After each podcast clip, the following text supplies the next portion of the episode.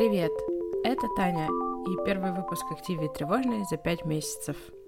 А, на самом деле, как вы можете догадаться, я планировала записывать очередной эпизод 28 февраля, но 24 февраля началась война, и все мои страдания по поводу лыж, снега и бега а, резко перестали иметь смысл.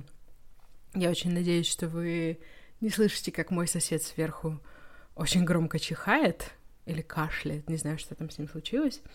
И второй сосед иногда что-то сверлит, но он редко сверлит. Надеюсь, что он даст мне выпуск записать. А, но мне хочется продолжать делать подкаст. Во-первых, потому что это то, что держит и помогает мне справляться с переживаниями.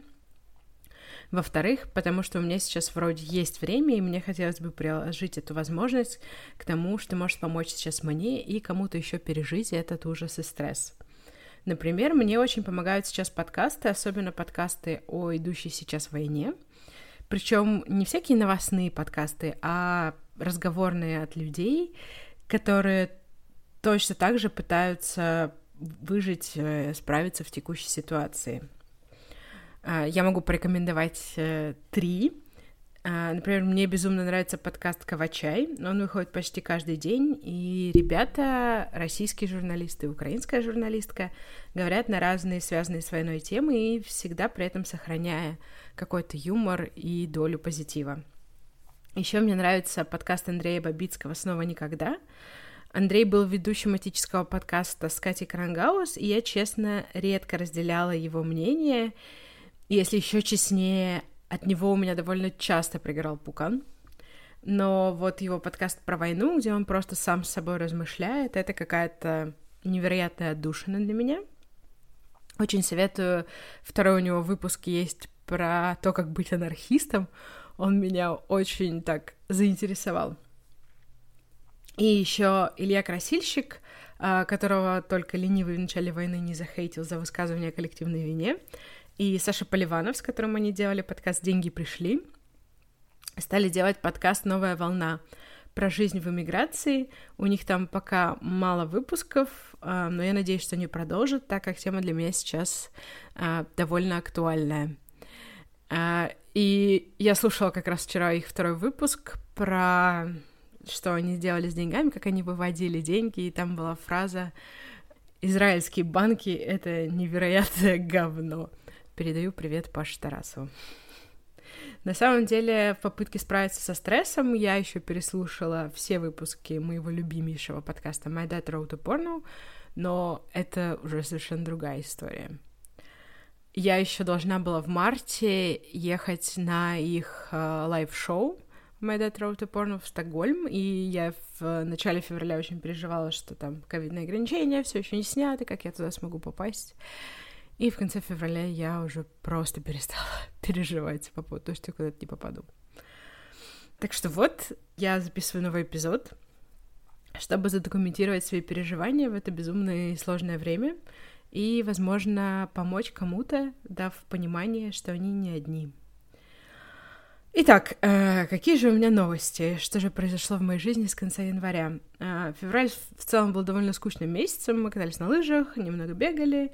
23 февраля мы купили на мартовские праздники билеты в Калининград и абонементы в спортзал. А потом мы проснулись 24 февраля. Я прям помню, была очень солнечная погода, я работала из дома, и где-то часов 8 прозвонил будильник, солнце светило в окно, я открыла, начала листать новости, и у меня было такое очень каменное выражение лица, и Руслан спросил меня, что, что случилось, почему у тебя такое лицо, и я такая, похоже, Россия напала на Украину. И, честно, отпуск в Калининграде для меня прошел как в тумане. Было ощущение, что я отдыхаю какой-то только одной половиной мозга, а вторая постоянно прислушивается, приглядывается и фокусируется на новостях. Вообще первый месяц войны я жила с постоянным ощущением комка в животе и слез в глазах, и ситуация на работе была очень напряженная. Мне кажется, я три недели работала без выходных с 8 утра до 10 вечера. И вернулись мы из отпуска с решением, что мы хотим уехать из России. Для этого всего лишь нужно было найти работу. Еще мы как-то вечером стояли на, на кухне и решили пожениться. Меня некоторые мои подруги спрашивали, как прошло, значит, романтическое предложение, но на самом деле я просто сказала, что мне кажется, чтобы переехать, нам нужно пожениться, а Руслан сказал, хорошо, давай поженимся. И мы пошли подали заявление на госуслугах. Потом пришла новость о том, что российские банковские карты превратятся в тыкву, и я в панике в 6 утра в выходной бронировала билеты и, и жилье в Стамбуле на майские праздники.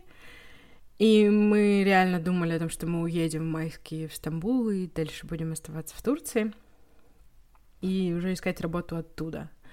Но впоследствии мы решили, что мы не хотим потратить и прожечь все имеющиеся у нас деньги.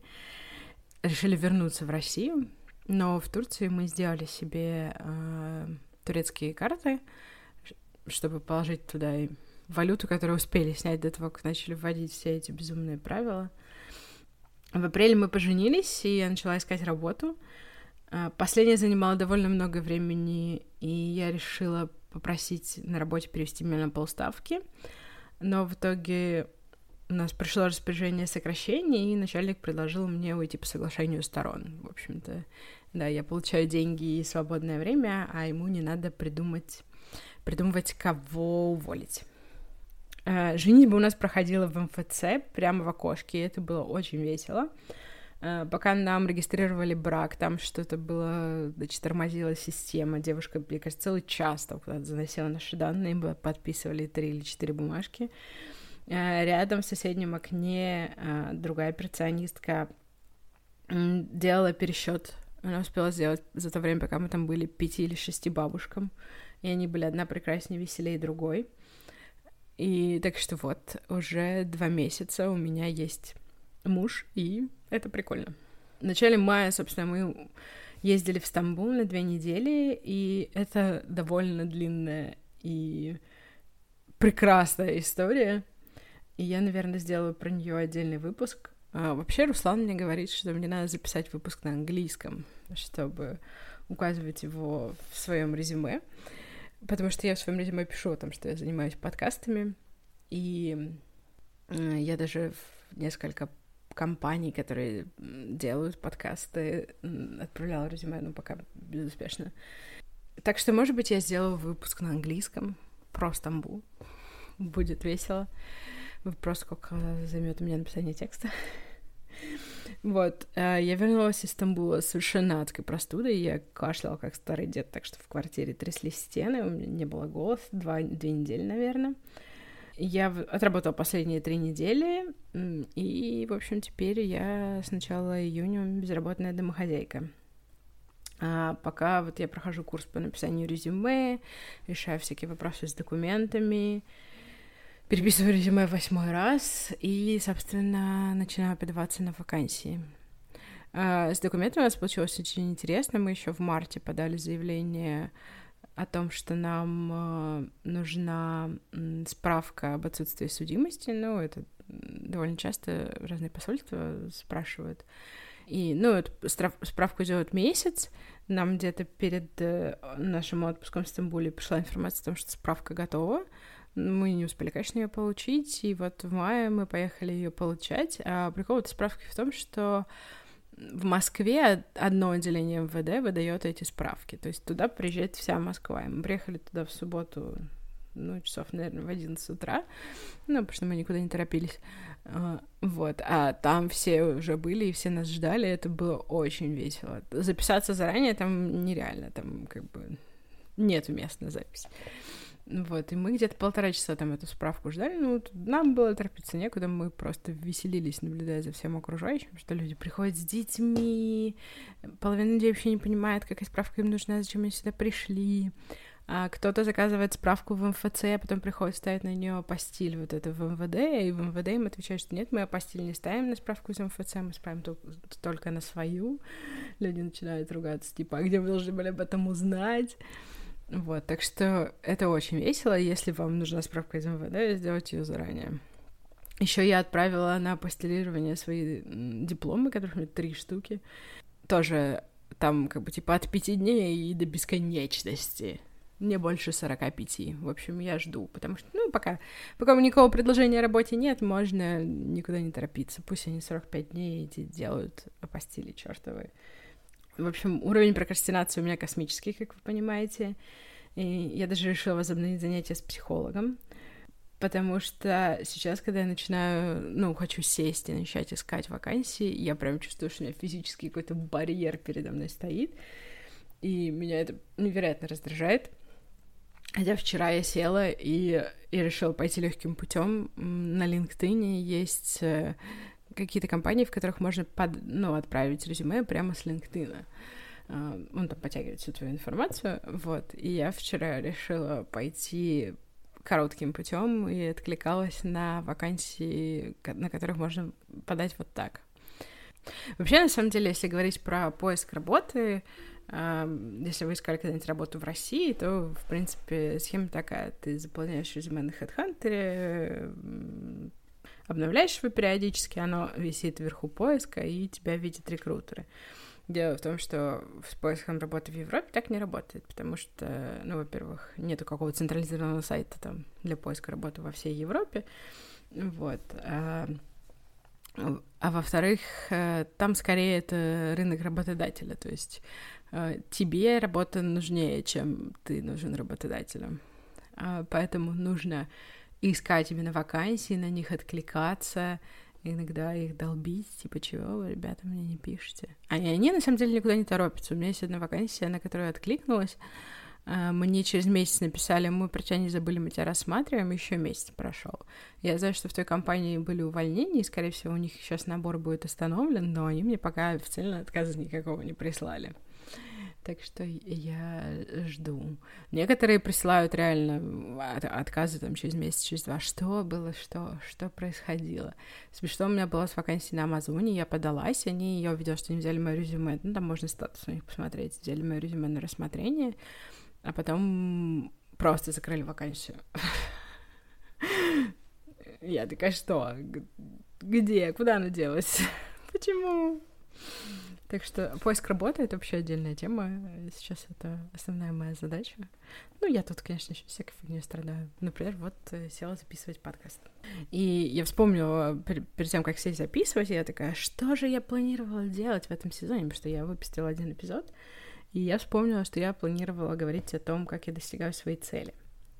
А, вот, так вот, цели. Э, значит, цель у меня была прочитать 30 книг. А, если честно говоря, то с конца февраля я не прочитала ни одной книжки, по-моему. И, ну, просто невозможно ничего было читать. Но за январь-февраль я успела прочитать столько, что, в принципе, сейчас я, наверное, где-то в границах плана. Да, вот у меня сейчас 14 книг э, из 30, и я как бы 47% я нормально. Если я до конца июня какую-то книжку дочитаю, то, типа, все будет только зашибись. Мы сейчас с Русланом слушаем в аудио «Неудобное прошлое пле». Это книга о работе с коллективной памятью, с памятью о репрессиях, о войнах, и о том, как страны работают с этой памятью, как они преодолевают трудности, и как бы нашей стране неплохо было поработать с коллективной памятью по итогам сталинского террора. Вот. Книга сейчас звучит невероятно актуально. Она, вып... она вышла в 2020 году, по-моему, но сейчас она просто невероятно важная, актуальная. И еще очень классное было интервью Эпле самого с Екатериной Гордеевой. Он много там говорит про книгу, потому что это такая вещь, э, которая сейчас прям вот, вот, вот очень в тему. Мне очень понравилось интервью с ним. Я дам ссылочку в описании подкаста. Так, сколько километров набегано, я понятия не имею, даже не хочу заходить в страву. Я уже полтора месяца не бегаю, почти два. Надеюсь, что я скоро начну. Вот, э, все мои проблемы со здоровьем закончатся, и я пойду бегать. А, но я начала, Руслан подарил мне на день рождения несколько занятий с тренером в спортзале, в котором мы купили абонемент в феврале, и я вот сейчас хожу на занятия, и это, ну, прикольно. С тренером прикольно заниматься, он тебе говорит, что делать, ты делаешь, и ты такой страдаешь, но при этом тобой есть внешняя контролирующая сила, которая заставляет тебя страдать. Ну, я надеюсь, э, что я вернусь к бегу. Мы планировали начать ходить по утрам хотя бы э, на прошлой неделе, но мы что-то вообще не можем проснуться. Ну, то есть, э, как бы у Руслана рабочий день начинается в 9, он работает из дома, то есть нам надо часов в 8 встать, чтобы там позавтракать, все дела. Но это прям вот мы встаем в последний момент практически. Не знаю, как начать высыпаться? Вопрос. И еще был год, год без покупок у меня. Э, он, в общем-то, нормально так удается, потому что мне особо ничего покупать не хочется. Э, но, в общем-то, и многие магазины и бренды стали сейчас недоступны, поэтому что ты купишь? Ничего, ничего не продается. Но вот только в Турции я поживилась футболочкой в H&M, да, кедами и ноутбук я купила себе, потому что мой старый ноутбук, у него вспухла батарея, и он уже был, мне казалось, пытался умереть, ему уж лет пять или шесть, наверное. Вот, и я решила купить новый. Ну, вернее, Руслан мне такой, типа, давай. ну, потому что он был еще процентов на 30 дешевле, если еще учесть такс-фри, которые за него дали. В евро! Евро! Вообще огонь. И я купила ноутбук. Я, на самом деле, счастлива и довольна тем, что мы купили ноутбук. Это было не совсем то, что я искала, но то, что я искала, ну, как бы такой же ноутбук, как у меня был. Этого, в принципе, сейчас не существует. так что хороший ноут. Я сейчас на нем записываюсь. А, хотя я сейчас вспомнила, я прочитала в апреле э, «Скажи жизни, да» Франкла. Это книжка от немецкого психолога, который выжил в концлагере, он еврей. И это вот тоже очень актуальная книжка в наше тяжелое время. Она читается очень легко, она прям очень веселая, позитивная, она короткая, после этого кажется, что если человек выжил вот в этом, то все у нас будет хорошо. Читать я на этой неделе начала, заставила себя вернуться. Я читаю сейчас... Э... О, господи, а как она называется? Я не помню книжку. А, книжка называется Know My Name э, девушки по имени Шанел Миллер. Она была жертвой не, там это, скорее всего, классифицируется не как изнасилование, а как сексуальное насилие. Э, было довольно известное судебное дело в, в Стэнфорде. Вот. И она написала такие мемуары о том, э, что там, как это все с ней произошло, и а, как шел суд. Вот я дошла, дочитала до суда, и это где-то середина книжки. Я ожидаю, что там будут потом какие-то еще последствия, выводы и изменения с этим происходящим. Пока не знаю. А, я просто читала эту книгу как раз в феврале, и мне пришлось остановиться, потому что было довольно сложно читать книгу про там, жертву сексуального насилия в, в том моем состоянии. Вот, пришлось слушать. Сначала я пыталась послушать аудиокнигу Франкла, и, честно говоря, на русском. Ну, потому что ее по-моему, я не уверена, что она переведена на английский, я не нашла, ну, в оригинале написано на немецком. Книжка на русском аудио отвратительная просто, там какой-то мужчина пафосным театральным голосом начитывает, это невозможно просто слушать. Прочитайте лучше глазами, потому что ну, аудио ужасное, ужасное просто аудио. Еще из того, что помогает мне держать немного свою кукуху в гнезде, я могу посоветовать посмотреть YouTube, конечно же, Екатерина Шульман и Катя с Варламовым. Вот прямые эфиры Шульман вечером во вторник у нас теперь просто семейная традиция. Мне очень нравится там у них реклама, потому что мне нравится угадывать. Они начинают с какой-то исторической справки или там с книги какой-то отрывок зачитывают. Помню, на этой неделе мы Дика зачитывали. Вот. И ты такой, к чему это? Что они рекламируют? Aviasales. Наверное. Шульман обожаю. Просто реально, это женщина, которая может сказать тебе все, что угодно, и ты поверишь и будешь ждать ее доброго слова. А, в общем, пока мои планы безработной женщины в основном состоят из поиска работы, прохождения всяких обучений, потому что надо вспомнить все, что я пишу в своем резюме. Потому что там многие вещи написаны, я проходила их в университете, когда-то там трогала, делала, писала на чем-то, но все это надо вспоминать, конечно. И надежда на то, что я дойду наконец-таки до собеседований. Эм, Честно, мне кажется, что я посмотрела примерно все вебинары по поиску работы и релокации э, в Рунете. Э, хотя в целом мне пока нравится быть безработной, можно вставать по утрам и никуда не идти. Или идти куда хочешь. Можно самой решать, что ты делаешь сегодня. Вот так, сегодня я буду искать работу, или сегодня я буду записывать подкаст, или сегодня я буду ничего не делать. Можно взять и посмотреть ютубчик, когда вот в середине дня на тебя напала тоска, и полежать. Или почитать книжку, после того адового периода, который у меня был в феврале, ну, в конце февраля, в марте на работе, мне прям сейчас очень классно. И э, вообще у меня есть несколько идей для выпусков подкаста про разную поп-культуру. Э, много чего по бег я вам пока рассказать не обещаю, потому что, я говорю, почти два месяца не бегала. Но вот про тревожность и отношения с телом будет много всякого. Э, а еще июнь — это месяц прайда, с чем я вас и себя всех поздравляю.